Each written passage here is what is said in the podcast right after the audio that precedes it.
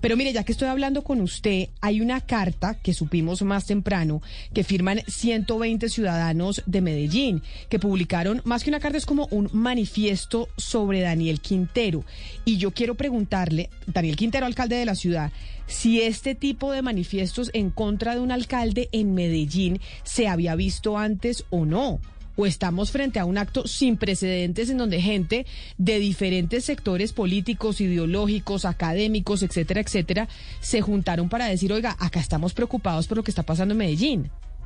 Camila, yo no recuerdo haber visto una carta como esta que reúna a pues personas de tantos espectros políticos, de distintas profesiones, de distintos, eh, digamos, lugares sociales. Es una carta de 10 párrafos que tiene más de 120 firmas, eh, pues y firmas como Alonso Salazar, el exalcalde, Héctor Abad Faciolince, Héctor Rincón y Ana María Cano, periodistas, eh, Carlos Mario Gallego, caricaturista, es decir, a Jesús Abad, Colorado, y tocan puntos muy, muy graves sobre la administración de Daniel Quintero, como su relación con EPM, y tiene muy fuertes porque dicen pues que esta es una persona enferma de poder. Yo no recuerdo, eh, Camila, recientemente que se haya, que se haya hablado eh, así, que se haya referido un grupo de ciudadanos, una iniciativa completamente independiente para, para hacer un manifiesto contra un alcalde y decir Medellín se merece otro alcalde. Pues uno de los firmantes de ese manifiesto al que usted hace referencia, Ana Cristina, es Jorge Melguizo. Aquí lo veo en la lista, exsecretario de Cultura de Medellín y consultor internacional y que además hizo parte de la alta consejería para Medellín. Doctor Melguizo, bienvenido. Exsecretario, gracias por atendernos hoy aquí en Mañanas Blue. Camila, muy buenos días y buenos días para Ana Cristina. Encantado de estar con ustedes. Doctor Melguizo, específicamente, ¿por qué decidieron publicar este manifiesto y firmarlo tantas personas de distintos espectros eh, políticos, ideológicos, etcétera, etcétera? Tres razones, Camila. Una, por cansancio con este alcalde y con la forma como está gobernando. Dos, por una responsabilidad ética. Y tres, porque muchos ciudadanos y ciudadanas sentimos que, hay, que algo hay que hacer y no solo quedarnos lamentándonos de la situación de nuestros círculos familiares y de amigos. Esas son las tres razones, las tres razones que nos llevaron a varias personas en una conversación hace 10 días a decir, hombre, hagamos un manifiesto, invitemos a firmar, se lo confieso, a 20 o 25 personas. Y em, este fin de semana y hasta anoche, a las 12 de la noche, había 120 firmas. Hoy hay más de 200.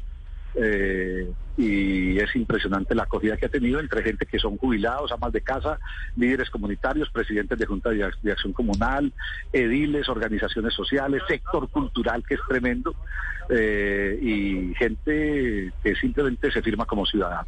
Pero mire, exsecretario Melguizo, le hago tanto énfasis en la diferencia de las firmas que vienen de diferentes eh, tendencias ideológicas porque el caso del alcalde de Medellín, Daniel Quintero, también se ha politizado a nivel nacional y ha tenido un impacto también dentro de la contienda electoral por cuenta del apoyo del eh, senador Gustavo Petro, candidato presidencial, y por cuenta de que aquellos defensores de Daniel Quintero dicen que quienes no están contentos con su gestión son específicamente los uribistas en Medellín. ¿Ustedes con este manifiesto quieren demostrar que eso no es así, que esto no se trata de los uribistas que no están contentos con Daniel Quintero? Esa es una excelente interpretación, Camila. Este, incluso eso fue lo, que nos movió. Hombre, ¿cómo salimos los que no somos uribistas? Incluso muchos de esa carta somos radicalmente antiuribistas. ¿Cómo salimos a decir esto no es un problema de antiuribistas? No. Y eh, lo que decimos ahí es, hombre, somos ciudadanos decepcionados. Decimos también, reconocemos que el alcalde perdió la gran oportunidad de pasar a la historia posiblemente como el mejor alcalde de Medellín. Lo, tuvo todo, la más alta votación, el respaldo de la ciudadanía. Eh, muchos de nosotros estuvimos acompañando en procesos distintos en la Comisión de Empalme. Yo hago parte de una alianza que se llama ¿Para dónde vamos?, donde está alianza de organizaciones de la zona nororiental, organizaciones comunitarias, una red de cultura biocomunitaria, Pro Antioquia, Universidad de Antioquia, Universidad Nacional, Universidad de Asís. A esa, a esa alianza el alcalde le pidió que dirigiera una de las comisiones de empalme para todo lo social con Marta Eugenia Arango y con Azucena Restrepo de Pro Antioquia. El alcalde incluso en el informe de Medellín, ¿cómo vamos? En su plan de gobierno lo incluyó 67 veces para señalar cómo venía funcionando mal Medellín, que es cierto, desde la alcaldía de Federico Gutiérrez, que fueron cuatro años de pérdida de indicadores sociales. Y eh, ahora sale a atacarnos a los que asumimos una posición crítica y de construcción de otro tipo de reflexión sobre la ciudad. Esa es la realidad también de esa carta y estamos simplemente mucha gente, incluso Jesús Abad Colorado, eh, que encabeza la lista, Jesús votó por Daniel Quintero, Carlos Mario Gallego votó por Daniel Quintero, lo han dicho públicamente.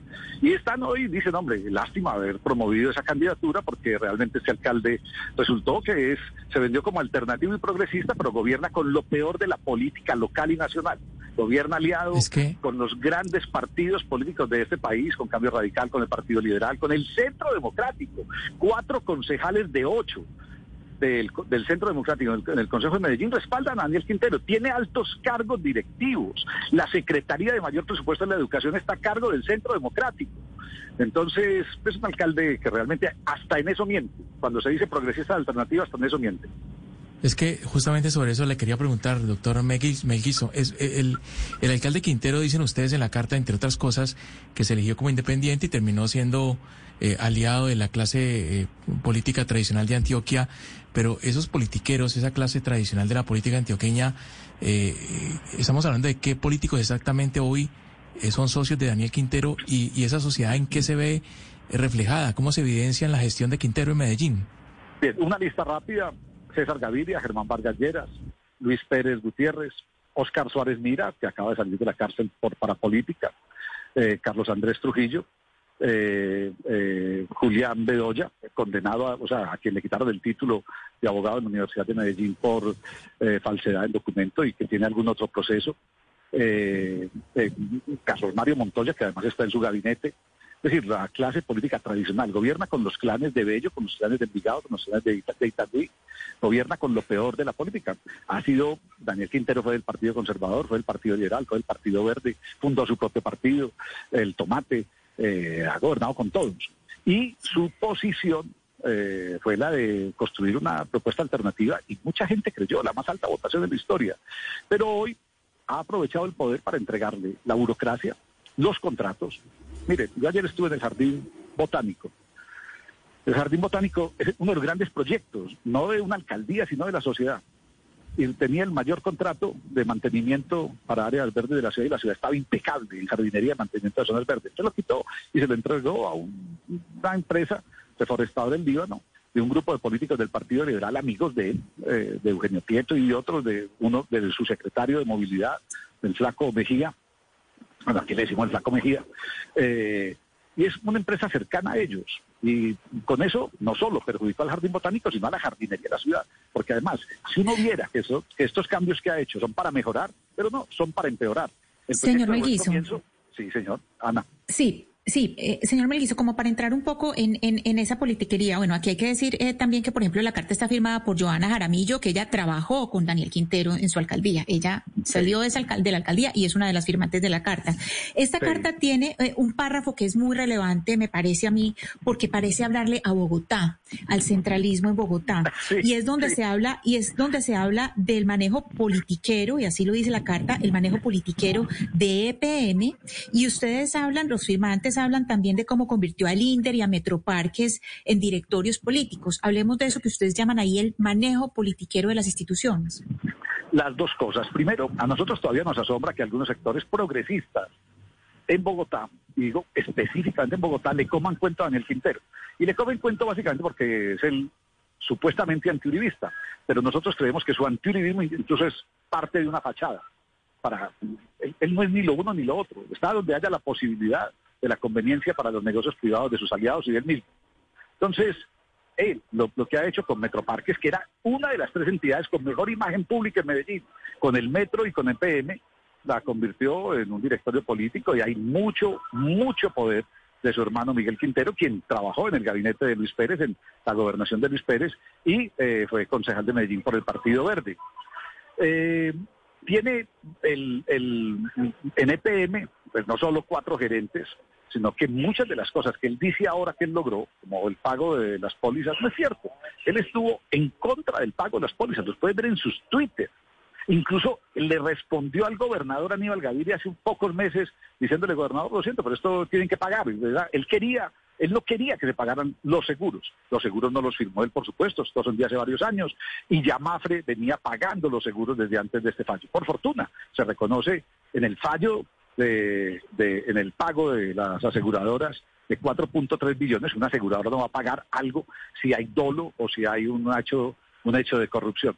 Eh, hasta en eso Daniel Quintero ha, intentado imponer sus mentiras para gobernar esta ciudad. Pero hay un asunto, Ana Cristina y Camila, que es fundamental, y es, en la ciudad nosotros nos falta mucho, esta ciudad tiene muchos problemas, somos una ciudad muy inequitativa, somos una ciudad con mucha pobreza, somos una ciudad todavía con violencia, una ciudad con presencia de muchas bandas.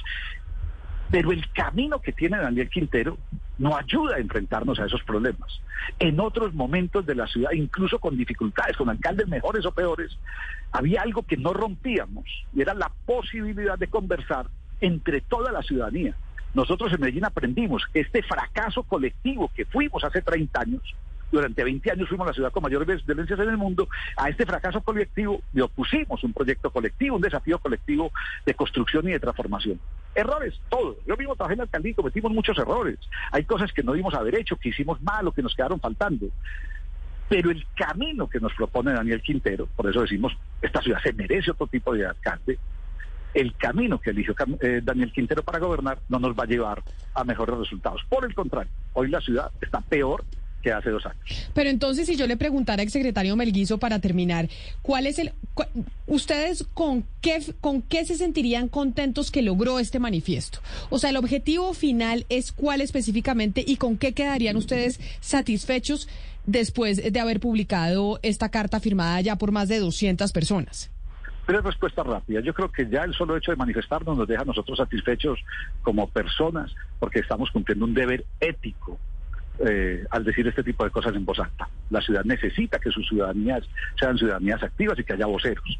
Dos, nos sentimos, nos sentiríamos satisfechos si otra gente, al ver quienes firmamos esta carta, eh, el hijo de Carlos Gaviria el magistrado, o eh, Héctor Abad Gómez, o Jesús Abad Colorado, o el mismo exalcalde Alonso Salazar, o Carlos Álvarez el mismo, o Jorge Blandón del Proyecto Cultura eh, Comunitaria de la Comuna 2 de Medellín, o tanta gente, dos lideresas comunitarias del barrio Moravia Cielo y Ángel Orguín, o la presidenta de la Junta de Acción Comunal del barrio Lobaina, en fin, barrios populares, si la gente de otras ciudades del país y de la misma ciudad se da cuenta que esto no es un asunto de juristas y antijuristas, sino que es un asunto de ciudadanía que se preocupa por el desarrollo de la ciudad, nos daríamos por, por, eh, un buen resultado. Y un tercer, una tercera respuesta, Camila, es muy simple. Nosotros queremos siempre que esto desate conversaciones como estas. Necesitamos más confrontaciones y menos enfrentamientos. Este país ya ha vivido dolores y horrores por los enfrentamientos. Necesitamos confrontarnos con argumentos. Necesitamos confrontarnos eh, para intentar establecer verdades y no para que alguien nos gobierne con mentiras y con engaños. Pues exsecretario de Cultura de Medellín, Jorge Melguizo, mil gracias por estar con nosotros, por hablarnos de ese manifiesto sobre Daniel Quintero, alcalde de Medellín, y, y sobre todo con esa intención que le decían a Cristina, ese mensajito a los, a los bogotanos, y sobre todo al sector progresista de Bogotá que dicen ustedes también tiene como destinataria esta carta. Mil gracias y feliz día. A ustedes muchas gracias. En mi Facebook de Jorge Melguizo está el manifiesto para quienes lo quieran leer y ahí vamos sumando firmas. Un abrazo y feliz día.